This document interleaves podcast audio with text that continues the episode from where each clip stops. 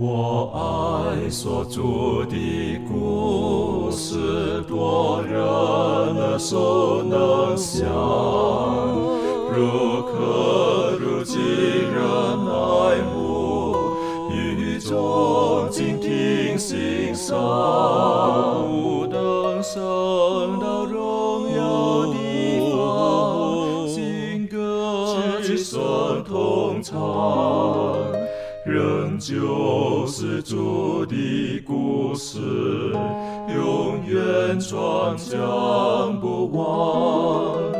我很难说那故事，永垂不朽传万代，在天仍然的诉说主耶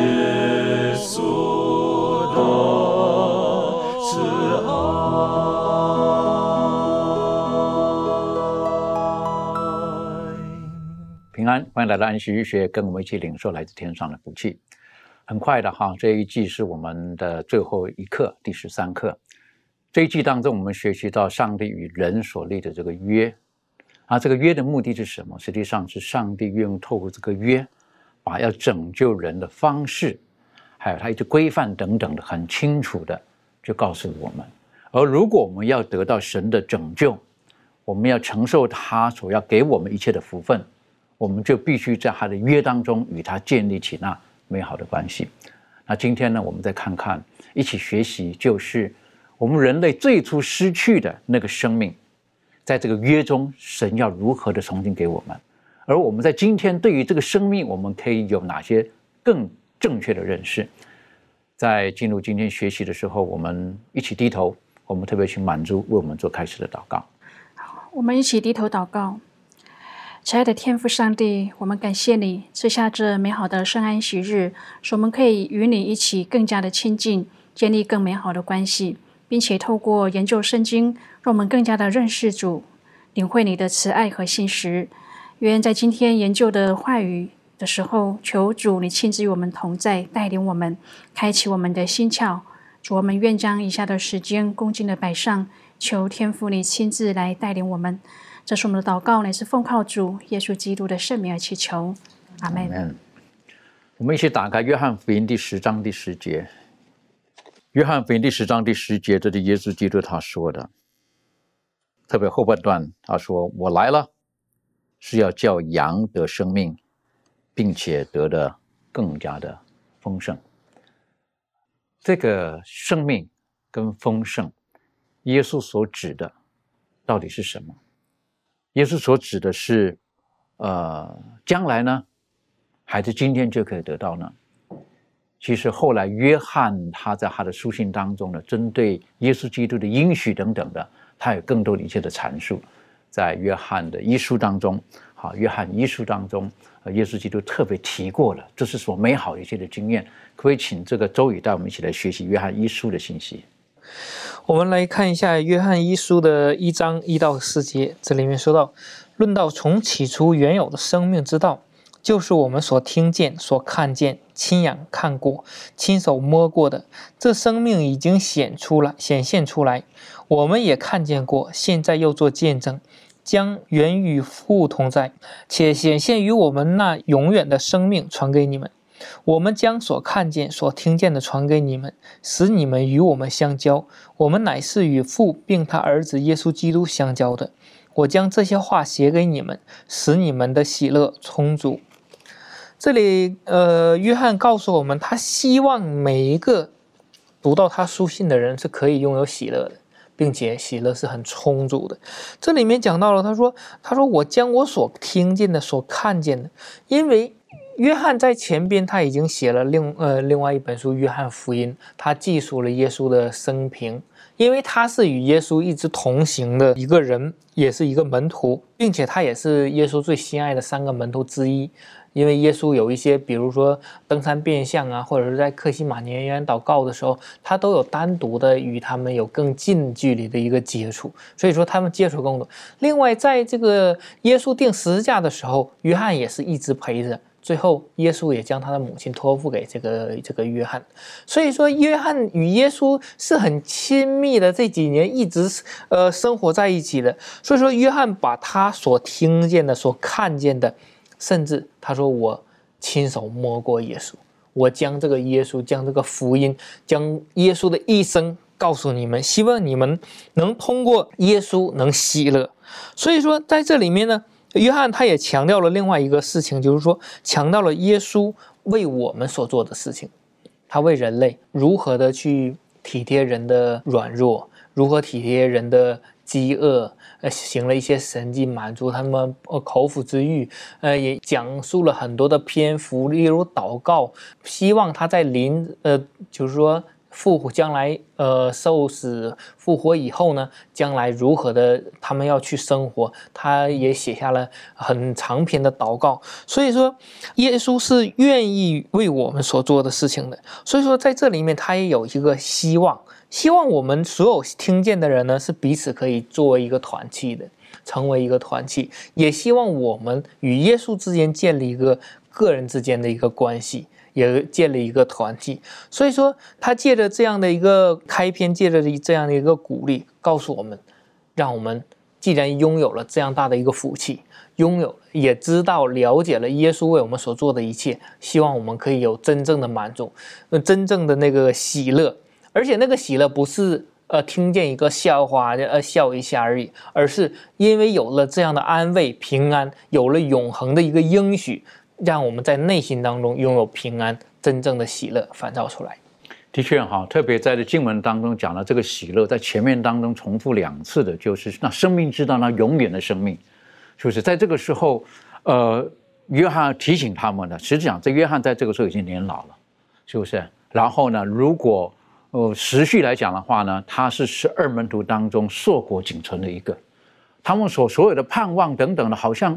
是不是好像就快没有了？剩下约翰最后这一位了。那好像耶稣到底给的是什么？可是他再一次强调，耶稣所应许的生命之道，那是永远的生命。好，而且他提醒他们，他说：“这是我听过，他曾经听了，是不是？然后呢，他听了施主约翰的介绍，是不是？然后呢，他看过，他看过耶稣基督所成就的一切事情。他说：我亲眼见过什么？我亲眼见过耶稣。”在那个时候，有多少人羡慕？你晓得 是不是羡慕他？哎呀，他们可能没有很多人没有见到耶稣了，对不在？以弗所那个时候离耶路撒冷很远了，可是约翰说什么？我亲眼见过，而且不止哦，还是什么？我还摸过。哎呀，你晓得，我见过哈。你去参加过歌星演唱会没有？哈，有一次我有机会哈，就这个是是买了票哈，然后去听这个。呃，这个已经过世的，曾经的世界三大男男高音的这个其中一个 Pavarotti，他的演唱会哈，是不是他最后的告别演唱会？好，他要退休了。哎呀，虽然蛮远的哈，那一天就是有一点下着雨哈，然后我可以跟大家讲什么？我亲眼见过他，是不是？哇，远远的都在看着他啊，不是透过荧幕哦，真的，我的肉眼那时候可以看得到他，他在那个地方。哎呀，那个声音让我觉得很佩服哈，那个声音坐在，他是坐在那边的哈，唱的。可是约翰说：“我还亲手摸过，哎呀，我亲眼见过，可是没机会摸到，是不是？关系没到那个地步。这个等于说是约翰他再一次对当时的信徒来讲，那是个见证，就是我我的见证是真的。好，然后你们的喜乐可以满足。呃，我想请问一下这个呃利伦哈，实际上，呃，在跟从耶稣基督的道路当中，或者成为基督徒的过程当中。”像约翰这种的见证，或雷同你自己有没有什么东西，你觉得可以跟人分享的？嗯，那其实我看到这个约翰的他的这个分享的时候，他的这个喜悦的时候，他他透过他认识耶稣，然后看见过耶稣，触摸过耶稣，然后真实的去见证这样子感受，我就想到圣经有一个呃，这个从呃类似的这个。感让我感觉到这感受，就想到那位在雅各井旁的雅各井旁的这个妇人，她一直听，她一直有听到有弥赛亚这个名字，她知道他的事情。然后当她在井旁的时候，她就亲眼看到了这个弥赛亚，而且呢，她当时候也领受了很美好的这个信息。那这个妇人她当时候领受了，她心中是充满了喜乐。然后呢，她就留下她手边的工作，然后去往城里将这个很美好的这个消息呢去传给别人。那呃，当别人看见她的不一样的时候，她的改变的时候呢，每个人也呃。看见他的人也为他的话来打动心，然后后来也有一些人呢，呃，就信了耶稣。那其实我觉得看到这个时候，我就想到说，在呃我们的生命当中，很多时候我们可能会想要用很多很很华丽的言语去去描述一些呃事情，但是呢，其实当我们的生命受到上帝改变我们的生命的时候，其实从我们的外表，我们的。呃，改变的生命所显明出来这个样子氛围，然后呢，就其实就很容易的就可以吸引人来就近认识耶稣。那基督教，我们知道基督教本身应该本来就是一个充满喜乐的宗教信仰。那因为我们认识主，所以喜乐；我们因为生命改变，所以喜乐；我们因为在苦难当中知道有呃有主呢，成为我们的力量，我们的避难所，所以我们喜乐。那凡事都很喜乐。但是在实践圣经教的时候，我们知道经我们经常需要有一些。刻苦忍耐的这个精神，所以当我们有基督与我们同在的时候呢，有他在我们心中的时候呢，那他就会成为我们心中的这个欢莫甘泉，我们喜乐的泉源。的确哈，这个有的时候讲的是靠主喜乐，好像看不到，好看看不到耶稣，所以那种喜乐有时候好像比较虚一点。但如果我们跟从耶稣基督的人，我们本身自己的见证，可以让人觉得我们我们是被神所祝福的。然后，纵使我们生命当中可能有一些的不顺遂、有苦难，但是我们还是展现出在基督里的那种满足、喜乐的时候，那是美好的见证。好，但是，呃，你知道有一些基督徒，他们为主做见证，你会觉得他就是那么理所当然，不是刻意讲一些事情出来的，他就是这么理所当然的、很自然的流露出来。有一种人哈，我是觉得他们很会做见证，啊，不是基督徒。这种我个人觉得是有一些这所谓的传销直销的人，好哦，他们很会做见证，是不是？对不对？然后他见到人就是讲这件事，好，见到人讲这，你看，我跟你讲，哎呀，你呀，我跟你讲哦，如果说你用我的这个东西之后，你会皮肤变得更好，你看，你看我怎么样，我皮肤怎么变好啊？等等等，你晓得？哎呀，他们就把自己好像这个人生的经验，他就跟人分享了。好，那很多人受到影响，哎，真的呢。哦，好像是哈，哎呀，好，然后就跟着他走了。那我们介绍耶稣基督的时候，是隔层纱隔的距离，还是我们真的可以很很勇敢的把自己展现在人的面前？你看，诚着讲，我跟从耶稣基督之后，我碰过什么难题，可是如何如何等等的，你放心好了，耶稣可以帮助你。好，因为我曾经走过这条路等等的。我们有没有这种的经验？像约翰所讲的，那是我听见、我看见、我亲眼见过、我亲手摸过的。我今天告诉你，那永生之道。可以丰丰满满的领给你们，领到你们每一个人，让你们的喜乐可以满足。这个时代当中太多愁苦了，太多忧虑了，太多不平安了。愿神帮助我们，让我们被耶稣基督触摸的这一群人，我们走出去的时候，我们都可以成为他最美好的见证。在罗马书八章第一节也给我们一个很大的福音。好，罗马书第八章第一节，很多人需要这个。很多人被他内心当中的罪疚等等的牵绊了许久，有的牵绊了一辈子。可是罗马书八章第一节说到，如今那些在基督耶稣里的就不定罪了。很多人被自己定罪，被家人定罪，被邻里定罪，甚至有的时候用言语、用眼神等等的。可是这里这里告诉我们，在基督里，我们天上的大祭司，我们的中保。就不被定罪了。当然，实际上哈，如果看中文圣经和合本，哈是有这一句话；英文实际上还后面那一句话。因为针对这个呢，还有一些争论在里面的。但我想请妙人哥带我们学习，针对这一句话的时候，在基督里面就不被定罪了。这方面你有没有什么更多的分享，或者有什么可以带给我们的信息？刚刚讲到就是说啊，可能就是身边的人啊，都还是定我们有罪，或者我们自己定自己的罪哈。像是有时候我不是很喜欢去分享自己的见证，原因就是因为呃实在太丢脸了，然后就不愿意呢去进行分享。但是呢，这边在讲到说上帝呢啊，如果说我们是在基督耶稣里的话，上帝他就不会定我们的罪哈。那其实不管是在旧约跟新约都有类似的说法，就是讲到上帝不再。定我们罪这件事情，讲到上帝是富有恩慈，然后如果我们愿意向他承认我们的罪过的话，他会去啊遗忘，甚至是把我们的罪投入深海哈。像是在这个弥迦书第七章十九节，上帝他呃就是先知说，上帝他必在怜悯我们，将我们的罪孽踏在脚下，又将我们的一切罪投于深海哈。然后在这个约翰一书一章九节又说：“我们若认自己的罪，上帝是信实的，是公义的，必要赦免我们的罪，洗净我们一切的不义。”哈，所以说上帝是怎么样去看待呃人向他赦呃认罪这件事？他是怎么样赦免我们的呢？他是把这个罪踏在脚下，投到深海。然后呢，呃，他是信实公义，一定要去原谅我们，并且可以把我们的罪都可以洗净啊。但是呢，我们有时候啊，常常就是跟这个上帝认罪了之后啊，我们也知道说，我们在理性上啊，会知道说，上帝呢他已经原谅我们，但是我们还是会被这个罪恶感的这个。呃，捆绑哈，所以说其实呢，这个这个地方啊，这个不管是弥迦书或者是约翰一书哈，或者是刚刚讲到罗马书八章一节，它其实都是要提醒我们说呢，我们要知道说，我们已经在上帝里面呢，我们是被赦免的人，嗯，那我们就要有被赦免的人的样子，包括我们的心。啊，就是我们不能够再因为过去自己所犯的错误呢，而被这个罪恶感呢继续捆绑哈。所以呢，在这个学科里面，我们讲到说呢，我们没有人呢必须受到罪恶感的蹂躏啊，因为我们已经得到上帝的赦免。我们知道说呢，别人不宽恕我们呢，会是一件不幸的事情。但是我们要知道说，不管是别人或者是我们自己，都不是我们最终的审判官。我们最终的审判官呢是上帝啊。他既说他不定我们的罪，那么呢，他就是把我们当成好像是没有犯过罪一样。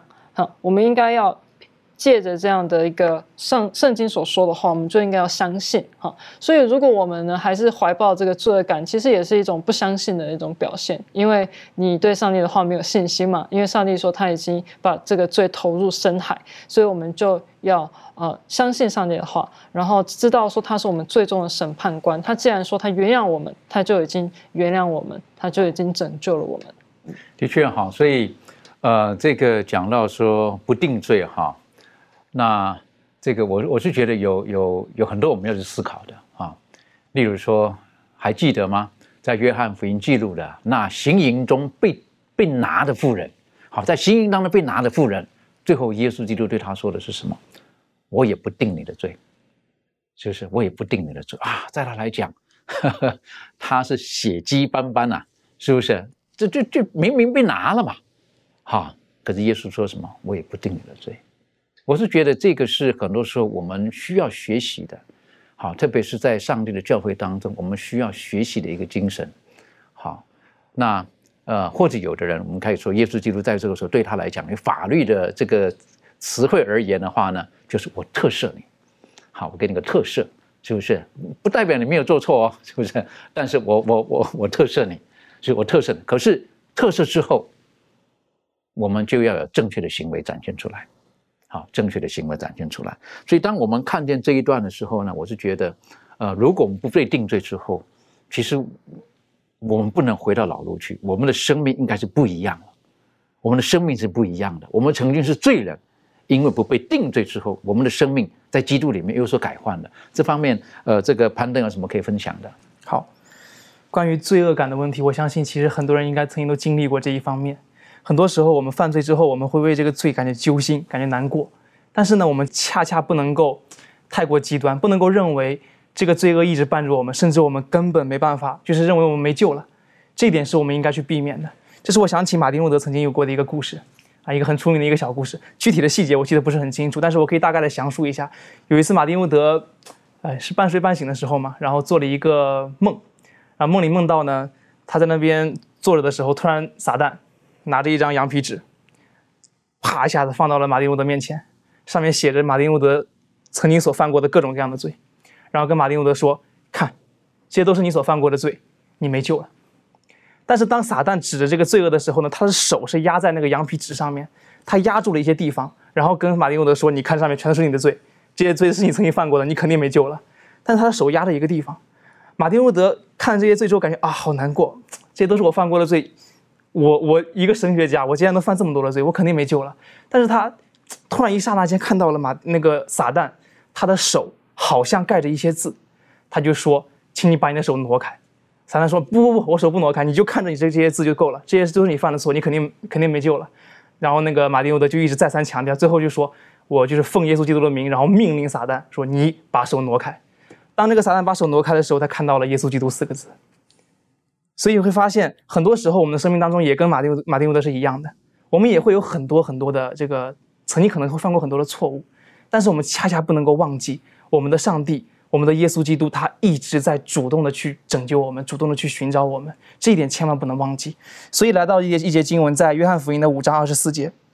圣经说：“我实实在在的告诉你们，那听我话又信差我来者的，就有永生，不至于定罪，是已经出死入生了。”上帝讲的非常非常清楚，《约翰福音》里面就讲到了，耶稣道成肉身的时候，跟他的门徒门徒讲的非常清楚：“我会不定不定你们的罪，所以你们不要一直长长的陷在这个里面，认为你们没救了。”这个不是一种谦卑，这个是一种对上帝没有信心的体现。你认为上帝没法从把你从罪恶当中拯救出来，而上帝的到来，耶稣基督的死，就是为了能够把你从罪恶当中完全的拯救出来，这是上帝的目的。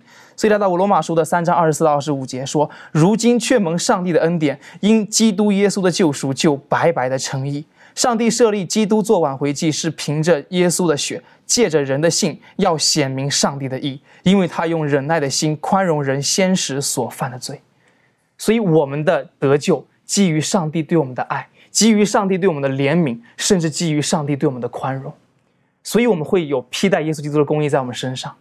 以上帝的义这个词语，很多神学家在研究这一点，呃，也有很多的争议。但是无论如何，我们相信一点，就是上帝的义，就是他要把这个义赐给我们。他在主动的基于他的信使，他在主动的拯救我们。所以无论如何，我们千万不要忘记这一点。罪恶感应该是一个罪恶感，应该是离基督徒远远的。我们需要理解这一点。的确哈，所以在这个关系当中，在与上帝的这个圣约的关系当中，我们我们要从另外一个角度来看。实际上有这个约的时候，我们就思想到上帝是用什么角度来看着我们？好，他用什么角度来看着今天他跟我们立约的这个对象？是一个罪迹斑斑，他不愿意靠近的人呢，还是粽子是因为有罪，可是他愿意遮蔽，然后他愿意拥抱我们的人？我最近看了一个一个小故事哈，就是有一个人，他很年轻的时候，他可能曾经好在事业上呢做得非常的好，可是不知不觉呢，他走误入了歧途，然后呢，呃，他就就就有染上了一些坏习惯，特别是他赌博的坏习惯，然后呢，就欠下很大的庞大的债务，那父母都不晓得，父母以为这孩子是很乖的，直到。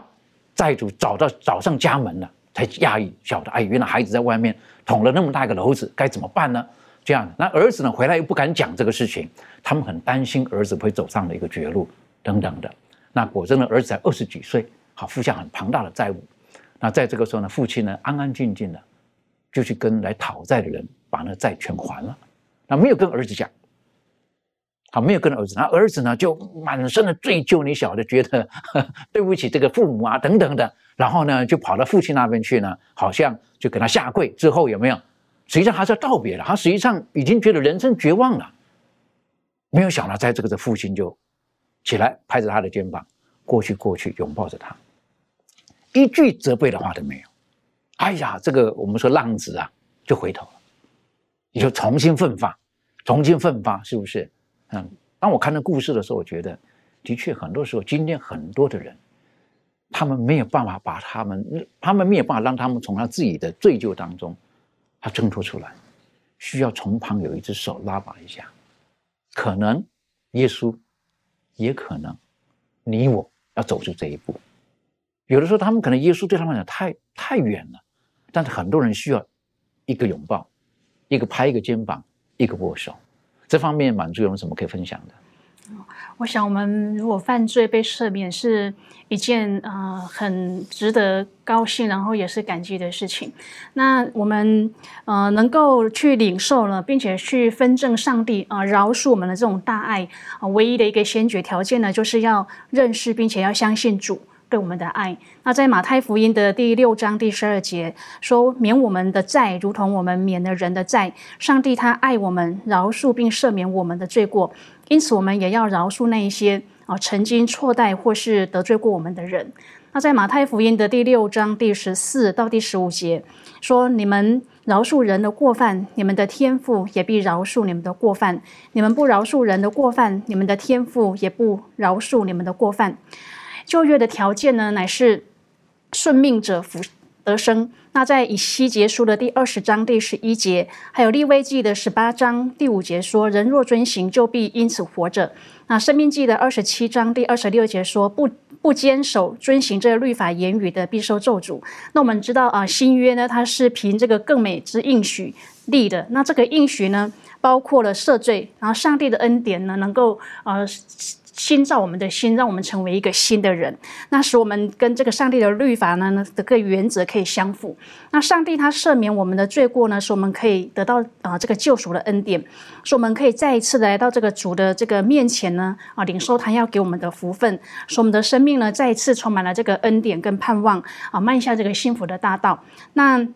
因此呢，我们也要把我们从上帝那边所得到的这种恩典、这种福呢，啊，带给那一些曾经错在我们的人，使他们也有机会啊，因着这个主的爱和怜悯，而有一个更有盼望的生命。那我们知道，凡被这个基督的这个恩典啊所改变的这个心灵呢，我们就会更羡慕这个上帝这样子的一个品德。因为这个上帝的恩典呢，使我们可以成为一个啊新造的人，一个更有盼望的人。因此呢，我们可以靠着主耶稣啊，使我们过去那些啊，可能刚讲到的罪疚感啊，或者是一些呃不堪让我们回想的这些罪，让我们呃有机会呃重新再一次的呃成。成为一个新的人，让我们跟主的这个关系能够越来越好。所以呢，我在想说，当我们有这样的机会去领受主这样的恩典的时候呢，我们也应该要学习啊，像刚刚读到这个经文当中，上帝他饶恕我们，我们也要学着去饶恕别人啊。那当让他们也有机会呢，啊，从我们的这种生活当中、生命当中的这种改变啊，去领受主。啊，这种恩典，而使他们有机会呢，来过一个新的生活，然后他让他们有一个对这个生命一个新的盼望，然后跟上帝有一个呃认识，然后走到这个主的这个福分当中。嗯哼，的确哈，所以这个耶稣基督他也教导我们，哈，他是与人和好的功课，我认为呢是好难的一步哈。他说，当你要献祭的时候，好，当你要献祭的时候，记住我说的哈，注意我说的哈。当你要献祭的时候，你想到你得罪了哪一位弟兄，你去与他和好，你再来献祭给我，对吗？不是，耶稣说，当你要献祭的时候，你想到哪一个弟兄得罪你，你去与他和好。我们很容易就觉得，我得罪的时候，我先去想办法跟他和好。可是不是，对不对？他说，你想到谁得罪你，你去与他和好。天哪，怎么会有这个样子的嘞？是不是？怎么会是这个样子呢？但是耶稣不是这么做吗？我们得罪了他，他先来与我们和好。哎呀，这天国的标准是何等的高！但是当我们看见耶稣基督已经为我们成就了这一切，那我们是不是应该照着他的所行的而去行呢？还记得我们之前哈有看过耶利米书哈，讲到新约，哈耶利米书第三十一章，哈第三十一节到第三十三节，经常记得说耶和华说日子将到。我要与以色列家和犹大家另立新约，不像我拉着他们祖宗的手，领他们出埃及地的时候与他们所立的约。我虽做他们的丈夫，他们却背了我的约。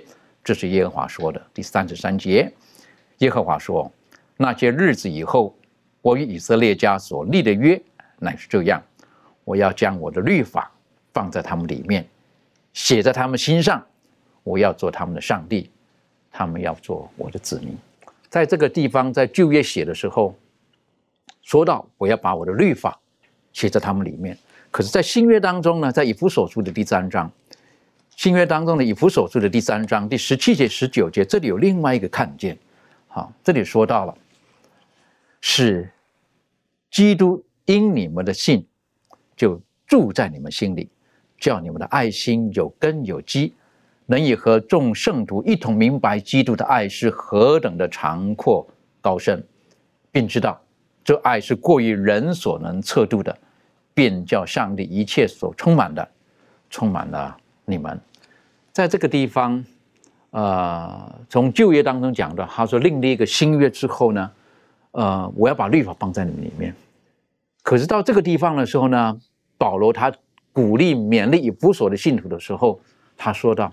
他是基督会住在你们里面，所以我们就把耶稣基督跟律法可以画上一个等号了，是不是？耶稣等于就是这个律法，不是有了耶稣基督之后把律法就放开来了。可是这里特别提到了哈，给你们一个新的心，啊，给你们一个新的心，这什么意思呢？那这方面周宇你可以带我们更深的学习。好的，我们可以在这里面仔细看到，呃。圣经当中告诉我们，他要将律法和耶稣同样放在我们的心里面。呃，这当这样的一个结合，让我们知道律法就是耶稣的行为的一个标准。他将律法给我们，并不是说将一个很高的标准给我们，而是他将一个他的生活的一个准则，他的一个行为规范告诉我们。他说，这就是耶稣的一个呃。一个品格的一个写照，所以说，当他这样给我们的时候，将耶稣在我们里面的时候，我们就发现我们会改变的。如果一个一个人当耶稣充满他的时候，他是会改变的，他也会有一个新的心，因为耶稣最大的神迹就是改变人心。当有一些法利赛人、有一些外邦人去问耶稣的时候，请你行一个神迹给我们看的时候，耶稣说过这样的话，他说。除了约拿的神迹，没有什么神迹可以也显给你们看。好像当提到这样的一句话的时候，大家都会以为哦，上帝的神迹是死人不会死在鱼的肚子里三天，啊，或者或者说你无论走到哪里，上帝都能找到你。其实，在约拿的神迹里面，最大的并不是人在鱼肚子里面三天，而是上帝使那些全尼尼微大城的人悔改。当呃后来记述了一个数字，说不分左右手的有十二万人，可想而知他们有多少父母，有多少的长辈，那么多的人悔改，不再做恶事，全都披麻蒙灰的向上帝祷告，这是上帝爱的一个感动，他会把人心过去的你的喜欢做的行为，或者说你的思想会改变。这是呃耶稣最大的一个神迹，他不是强制性的，而是用他的爱心改变我们，他使我们希望有一个新的心，有了一个新的思想，呃，并且也会有新的愿望和新的目标。过去我们追求的，并不是真正能存到永生的。呃，耶稣希望我们借着律法和耶稣存在我们内心的时候，使我们有一个真正的永恒的盼望，就是那永美的天家。所以说，在这里面让呃让我们知道，使基督因你们的信住在你们里面的时候，叫你们的爱心有根有基。也说，当耶稣住在我们里面的时候，我们的思想、我们的爱心、我们所做的一切都是有根基的，因为耶稣他已经先爱了我们，我们只要照着学着耶稣去做的时候就可以。所以说，我们今天的信仰呢，必须要植于对上帝的爱和对别人的爱之中。如果我们没有这样做的话，那我们的信仰也是不值得一提的。所以说，我们当我们知道有耶稣在我们里面的时候，上帝改变我们了，给了我们一颗新的心的时候，那么我们需要将这样的感动、这样的爱心、这样的一个恩典和这个福慧，也与其他的人分享，使更多人得到耶稣的福慧。的确好，所以就像这个圣经上面所说的：“我儿，你要保守你心。”胜过保守一切，因为一生的果效是从心所发射出来的。这里也提醒了我们，是不是上帝他一切的丰富，一切的等等的，他会放在我们里面。那上帝一切的丰富是什么？我认为上帝最丰富的就是他的本性，他的品格，就是他的爱，在我们生命当中，他会满满的赐给我们。在约翰一书第四章第十六节，约翰一书第四章十六节经上这么说写道。上帝爱我们的心，我们也知道也信。上帝就是爱，住在爱里面的就是住在上帝里面，上帝也住在他里面。针对这个经文，呃，利伦有没有什么更多的可以分享？嗯，那我想我们的信仰必须根植于就是对上帝的爱。那当我们有这样子。正确的这个信仰的时候，当我们有主住在我们心里面的时候，我想我们就能更能理解他对我们的爱。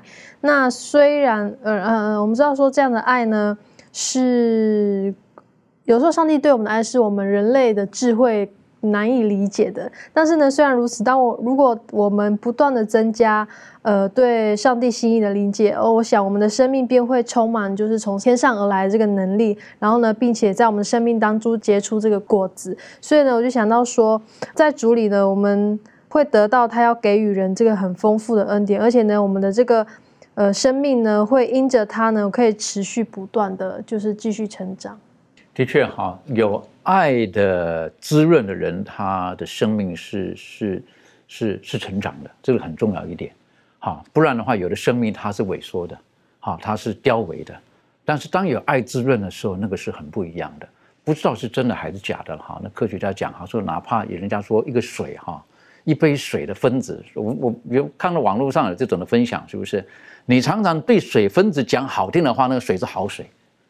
你很多咒骂的时候，那个水的分子都会改变。我这到底真的还是假的？可是这个提醒我们，就是提醒我们，对不对？有的时候我们所散发出来的内心里面散发出来的，到底是造就人的善呢，还是毁灭人的恶呢？我们内心里面被上帝所充满了，到底是什么呢？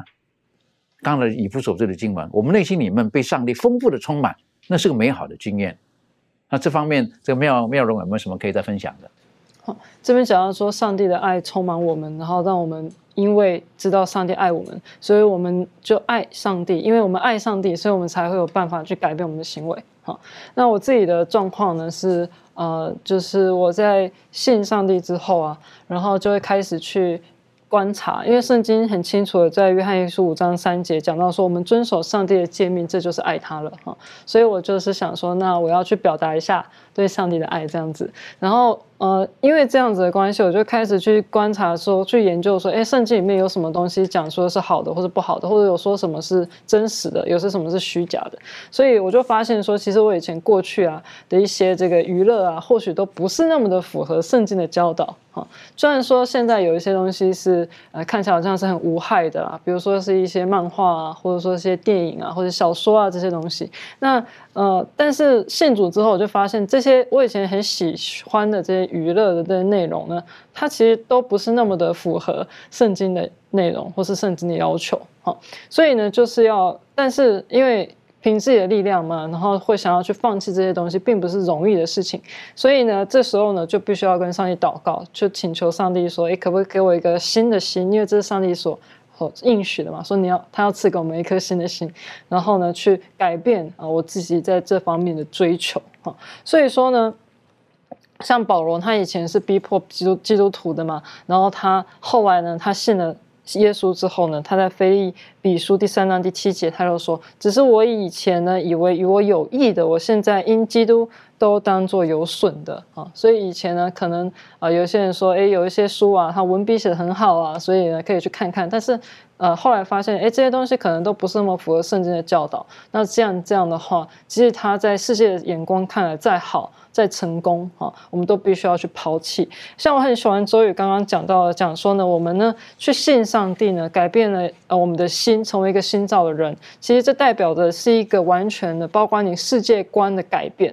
所以后来呢，就会对于这个世界上的许多事情呢，就会有一个呃跟以前不一样的那种敏锐度哈，你就会知道说啊。这个内容呢，它其实它是不是符合上帝的教导？哦，那如果说它不符合的话，那再是吸引人的东西，我们都必须要放弃。因为其实这个撒旦呢，他很容易，他很厉害的一点就是他把一些非常呃邪恶的事情，然后非常有有问题的一些教导，然后把它包装成非常可爱的。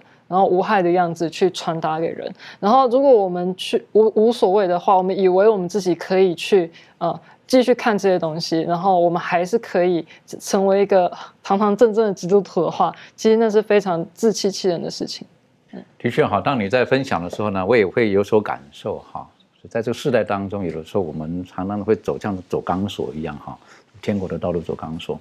但是，如果我们回到这个约当中，约的目的就是关系的建立的时候，当我很明白的这个的时候，实际上可能有些东西不用那么挣扎了。为什么？因为当你跟这个与你立约的关系越紧密的时候，你很自然而然你会受到感染，然后你会愿意做他所喜欢的事情，这是很正常的。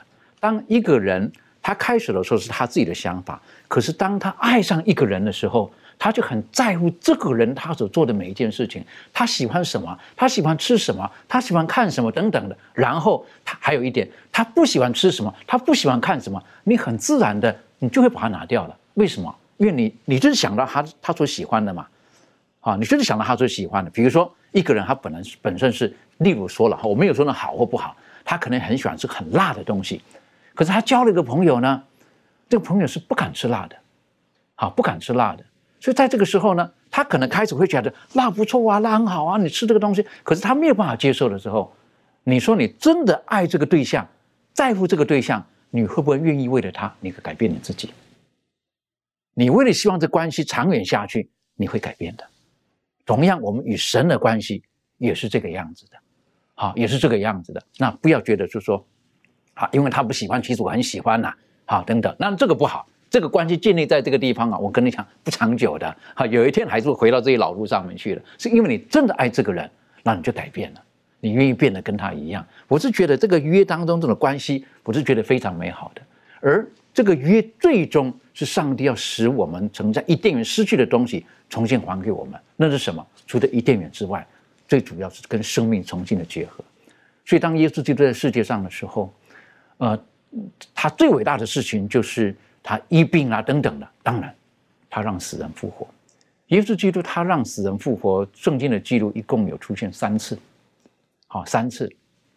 第一次呢是让一个广惠堂的女儿她复活了，到她家里面去，让她复活了。好，有人讲说，哎呀，那个时候可能正好是怎么样子，就停止了一段时间而已，没真的死，对不对？第二次呢，是不是？第二次呢，在拿因城，是不是已经要送葬了？已经要送葬了，要去埋了。是不是？那在当时来讲，可能没有冰箱，没有什么东西哈，所以这不能在家里放太久嘛，是不是？哎，耶稣就是按着这个杠让他复活，年轻人起来，为什么看到寡妇就那么儿子？那到了拉萨路他的好朋友的时候，耶稣刻意留在那个地方，不回去，是不是？过了第四天，耶稣才去。啊，这个马大、玛利亚责备他，主啊。夫子啊，你若早在这里，他不会死。为什么？因为他们看过耶稣医好很多的病人，拉萨路一定可以。可是现在什么死了，没辙了，是不是？加上他们的无形中的传统，他们说过了三天灵魂就走了，啊，不晓得是没有这种传说的。所以耶稣要要胜过他们当时的不实的传言，可以第四天才到那边去。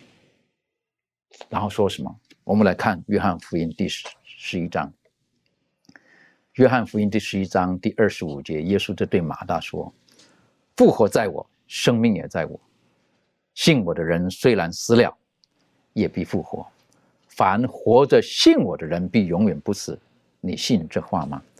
这就带给我们另外一个另外一个概念哈。耶稣讲这个什么意思？这是永生吗？真的讲，我去耶路撒冷去旅游的时候哈，不要呢朝圣，不止朝圣，就旅游的时候哈，有人带我们去看拉萨路的坟墓。那我说这个坟墓是拉萨路他复活之后那个坟墓呢，还是不是后来他又死了的坟墓？是真的假的？不知道是不是？可他又死了。我说哦，是这样子啊，是不是？那这方面这个呃潘队有什么可以分享的？好，在耶稣道成肉身来到世间之后呢，他其实讲过很多次关于复活的盼望、复活的应许，但是，嗯 呃，人们心里愚昧了，只能这样说，没有办法真正理解耶稣指的是什么。你包括伊格迪姆。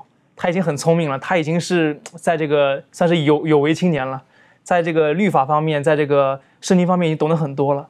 然后有一次晚上去找耶稣，跟他聊天，聊聊到半半路，聊到后面，我就几乎已经听不进去，就听不懂耶稣的话了。为什么呢？因为可能是因为时代的局限性，那个时候的他们还没法真正理解耶稣指的这个复活，指的这个永远的生命到底指什么。但现今的我们，啊。可以说是站在巨人的肩膀上，站在前辈的肩膀上，我们已经懂得很多方关于这个救恩、关于这个永生的一些应许。我们来看一些经文，在这个启示录的二章第十一节，启示录二章第十一节，圣经说：“圣灵向众教会所说的话，凡有耳的都应当听，得胜的必不受第二次死的害。”这个是耶稣基督对于这个七教会的这样的一个启示。但。按照预言来说的话，这个解释方法应该是历史解释法，我们都相信这一点。但是呢，这个其实这个七教会当中，耶稣对于七教会的很多的一些呃话语啊，其实它都有永恒的道理在里面。包括这一句里面说到，必不受第二次死的害。那究竟什么是第二次的死呢？有人说死还会有死两次，不好意思，还会有死两次的情况吗？就像拉萨路啊，他在坟墓里死了之后又复活，然后之后像主持人所讲的又死了，那这个算不算第二次的死？其实很对于这个第二次的死，很多时候我们会有疑惑，究竟指什么？嗯，其实指的是最终的那一次大审判的死。我们知道有些人可能死两次，但有些人可能死三次啊，因为就像拉萨路，就像是一些曾经被耶稣复活过的人，也也有一些人是在这个启示第一章里面讲到说，有一些曾经亲手陷害过。扎过耶稣的人，他们在呃那个耶稣基督第二次来的时候，他们也会复活，他们跟异人一起复活，他们会看耶稣的再再来。但是呢，之后异人被接升天，他们要继续的躺在地上躺尸，可以这样理解。这个是他们比较悲悲剧的一个情况。所以有些人可能会死两次，有些人可能会死三次。但是呢，这边讲的第二次第二次的死，真的是指在那个启示录第二十章里面讲到的。我们来看一下启示录第二十章第六节，圣经说。在头一次复活有份的人有福了，圣洁了。第二次的死在他们身上没有权柄，他们必做上帝和基督的祭司，并要与基督一同作王一千年。所以这些人，他们曾经在地上，他们为耶稣的名受辱受苦，啊，为耶稣的名挣扎过，被别人欺负过。但是呢，上帝说这些人有福了，因为他们会在耶稣基督第二次来临的时候，他们会复活。所以第二耶稣第耶稣基督第二次的来临是专门针对异人的复活。艺人会啊，当然也会有一些些恶人会复活，呃，但是更多的是就是比较受众比较广的是艺人，他们会复活，然后呢，耶稣基督会把他会把他们高举，然后他们会在基督跟基督在空中相遇，然后呢会跟基督一同作王一千年，这一千年被我们称为千禧年，然后呢会在这一千年当中呢，艺人跟一耶稣一起来审判这个剩下的在地上还存留的恶人，当然这些恶人在当时的一千年呢是处于这种沉睡的状态，他们什么也不知道。但是呢，一千年之后呢，他们会再一度的醒来，然后撒旦呢会去，呃，带领他们一起去攻打圣城新耶路新耶路撒冷。这个在启示录里面讲的都很清楚。我们来看一下这个启示录二章十四节，二十章二十章十四节，圣经说死亡和阴间也被扔在火湖里，这火湖就是第二次的死。所以我们可以从这些经我们可以看到，第二次的死它是一次死亡和阴间的终点啊，其实也可以被理解为是罪恶的终点，因为这个时候呢。耶稣基督可以说是第三次来了。这一次第三次来，他是为了真正的把罪恶从宇宙当中除去。所以，真正的那些恶人啊、罪人，包括撒旦，他都要被投在这个阴间的火湖里面，要烧。然后呢，罪恶跟他们将会一起被除去，因为他们自己所做的选择，他们没有选择耶稣，他们选择撒旦。所以最后，因为他们的选择，他们将要跟义，他们将要跟罪一起，成为罪的附庸品，被消灭在硫磺火湖里面。所以，在这个启示录二十一章八节，就总就。大概的告诉我们，告诉我们，呃，告诉给我们这一点。他说：“唯有胆怯的、不幸的、可憎的、杀人的、淫乱的、行邪术的、拜偶像的和一切说谎话的，他们的份就是在烧着硫磺的火湖里。这是第二次的死。所以耶稣基督第第三次来，然后呢，因着人第二次的死，罪恶将会永远的在宇宙当中被除去。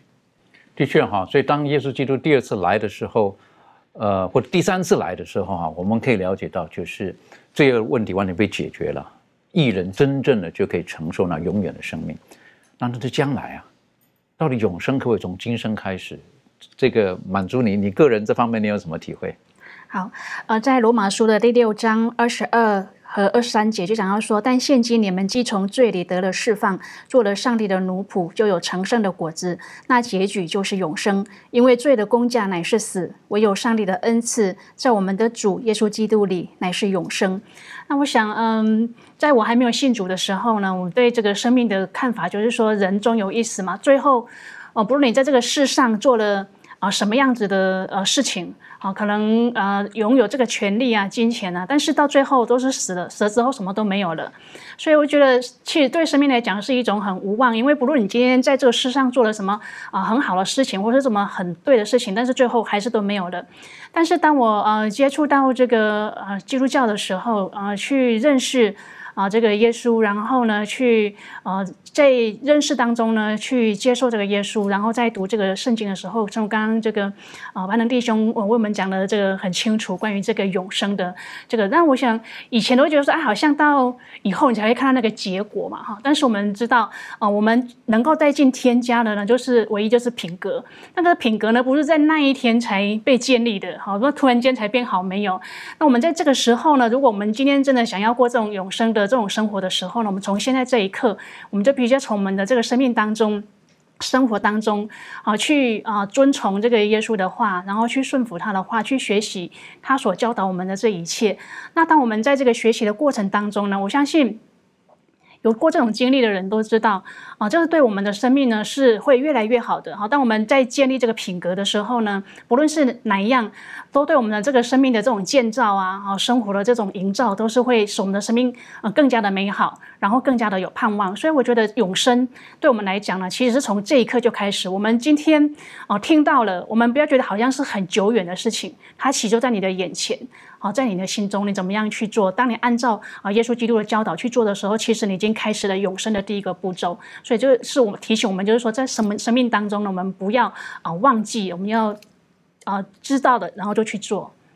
呃，你刚刚特别提到永生是从今天开始，好，今天开始，所以难怪我们基督徒面对呃人过世的时候，啊人讲过世的时候，实际上我们用的形容词说他睡了，啊，他不是死了，是他睡了。这对我们来讲是个提醒，而今生我们可以开始体验到永生当中的丰富的生命，而到后来将来呢，真正真正的永生的时候，那我们可以有更多美好的体会。最后，耶稣基督他离开世界的时候，他告诉我们：我们不单单自己得到，我们要去与人分享。约翰不是马太福音第二十八章最后面这里说到，耶稣对他说：“天上地下所有的权柄都赐给我了，所以。”你们要去使万民做我的门徒，奉父子圣灵的名给他们施洗，凡我所吩咐你们的，都教训他们遵守。我就常与你们同在，直到世界的末了。这是个很重要的使命。呃，周宇有没有什么可以分享的？好，在这里面我们看到耶稣在升天之前给了他的门徒的一个使命，告诉我们要这样的去做。所以说，我们可以看到。这里面他吩咐我们呢，他主要吩咐我们有三点。第一个呢，他就说你们要去使万民做我的门徒。第二个呢，就是说奉父子圣灵的名呢，给他们施洗。第三个呢，就是说，呃，要凡我吩咐你们的，都要教训他们遵守，也说教导他们去遵守耶稣所吩咐的一切，呃，例如他的呃话、他的诫命等等这些。所以说，这这三点都是很重要的。所以说，耶稣在最后，因为呃要离开了，他的话要很简短的，也和很重要的要留给他的门徒。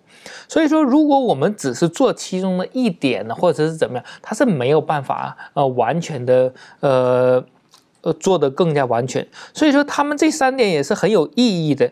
当我们如果真的被上帝的爱所感动的时候，被耶稣的救赎，我们如果有了一颗新的心，并且我们有那个盼望，被耶稣的恩典所感动的时候，我们自然而然会流露出一一个呃。一个动作就是与人分享。我将当我们去与人分享耶稣给了我们的恩典，或者或者是耶稣救赎我们，或者是耶稣为我们所付出的一切的时候，我们并且有美好盼望的时候，我们自然而然就告诉别人我们。得到了这个，你是否也要得到？当我们去这样做的时候，我相信每一个被圣灵所感动的人，他都会被触动，他也愿意来跟随耶稣，也愿意拥有这美好的盼望。当如果他们做了耶稣的门徒的时候，他们也会愿意借着受洗来证明，向上帝证明，向撒旦证明，我要从今以后跟随上帝。这是一个呃被上帝感动，自然而然流露出来的。愿意跟随耶稣的人呢，他也愿意以耶稣的行为为标准去生活。当他拥有属天，就是天国的盼望的时候，他自然而然会愿意做到天国子民的一个标准。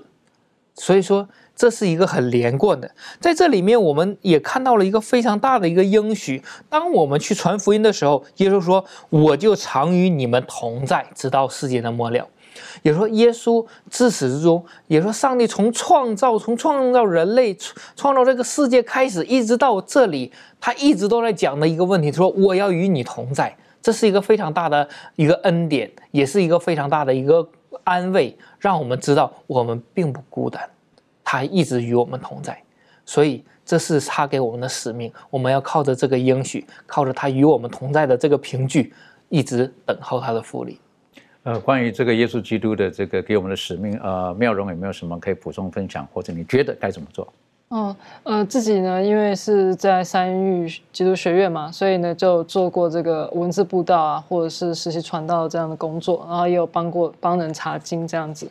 那会在这个奉献，或者是说在做这个耶稣的施工，哈。的时候呢，我会发现自己很多不足的地方哈，然后所以就会知道说，这样的一个工作并不是自己的能力可以完成的，一定是需要上帝，就是耶稣基督与我们同在，我们才有办法完成啊。那另外呢，就是也也有听过同学分享过这个提摩太后书四章二节，讲到说，勿要传道，无论得时不得时，总要专心啊，并用百般的忍耐，各样的教训，责备人，警戒人，劝勉人啊。嗯，这点呢，就是想到说，呃，应该说是，即使是作为一个基督徒，然后有时候还是会需要别人的劝诫啊，像是这个最近有一些老师，就是也是进行对我劝诫的工作，然后我觉得，呃，其实呢，这可以告诉我们说，有时候这个在分享这样的福音，或者说在告诉人一些他他所行的不对的过程之中，其实是很。艰难的，其实是很困难的，必须要有呃爱真理的心，并且呢，愿意呢去凭借着这个基督的应许呢所做的这样的心呢，才有办法去做出这样的一个劝诫。所以说，呃，像我自己有时候会比较难做到这一点，就是因为会担心说，哎，自己讲出来的话是不是会冒犯到别人，然后会不会就是说，哎，他因为这样子就呃反而。反而就是更加不愿意接受耶稣哈，所以说其实有时候，但是有时候其实非常清楚明显的错误呢，还是要历史的去。嗯，就是去进行责备，或者说是去进行导正的工作哈。所以说，其实呢，在工作在做这个事工的过程之中，其实最多的是发现说自己需要上帝，然后呢，并且发现自己的不足。但是呢，后来会发现到，其实到最后呢，都会在基督的恩典里面，然后可以完成。但是这一点就告诉我们说，这一切都不是我们自己的功劳，而是上帝他的能力。的确哈，我们跟上帝的关系建立好了，我们跟弟兄姐妹的关系也建立在一个正确的基础上，实际上我们可以勇敢的出去为主做美好的见证。最后，我们请潘邓哈，为我们这一季的学习等等的约，为我们做个小小的总结。好，我们这一季学科一直在探讨约这个概念，在我们探讨的过程当中，有一些概念可能会比较深。啊，所所谓的就是离我们好像有点远的感觉，有一些的概念可能就是让我们要要求我们怎么去做，怎么去啊履行好基督徒的这样的一个职分，这样的一个本责。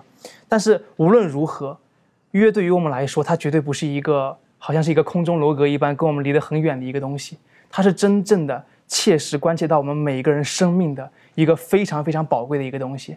所以从这个角度出发，我们每一个人都需要去理解，去真正的去研究这样的一个圣约。而且我们也知道，约本就是一个关系。透过这样的一个关系呢，上帝将他美好的福分钦佩在我们身上，所以很感谢主，这是我们盼望。而且呢，不光是在来生，在今世，我们的生命就可以借着这样的一种关系发生改变，产生造就。愿神帮助我们，让我们天天与主立约，与主建立那最美好的关系。我们一起低头祷告。父上帝，我们谢谢您在今天的学习当中，以至于这一季的学习当中，我们再一次复习到你是何等的爱我们，在在的你愿意跟有罪的人立约，为的是要救我们、改变我们，使我们能够重新恢复到你在伊甸园创造始祖的时候的样式，帮助我们，让我们珍惜主你对我们的爱，从而我们不单单自己得到，我们也可以回应。然后我们也可以与人分享，谢谢主，祷告是奉靠耶稣基督的名求，阿门。